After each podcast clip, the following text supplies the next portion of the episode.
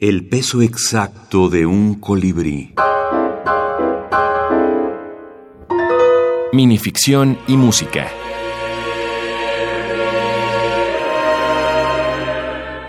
Progresiones. A Juan José Escorza.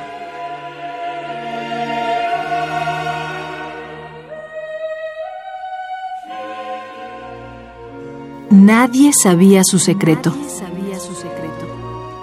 Por las noches, a eso de las doce en las manecillas, sostenía largas conversaciones con los compositores muertos. A veces lo venían a saludar los barrocos, a veces los clásicos o los románticos, también los contemporáneos que ya se habían adelantado en el asunto de las ausencias. Largos eran sus coloquios con los compositores fallecidos. No importaba que fueran sus favoritos o aquellos con los que tenía diferencias en aspectos de construcción o de intensidades emotivas.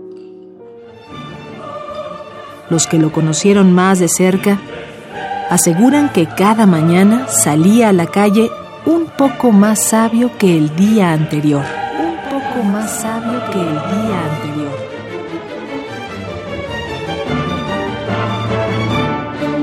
La brevedad es una invitación es una maravillosa invitación para que abrir todos los sentidos y procurar que en, una extensión muy, muy eh, dedálica, siempre ando inventando mis palabras, este, en una extensión dedálica quepa, ¿no? Todo un, universo que, se, se, expresa por medio de esa dedálica expresión. Roberto López Moreno, poeta y narrador.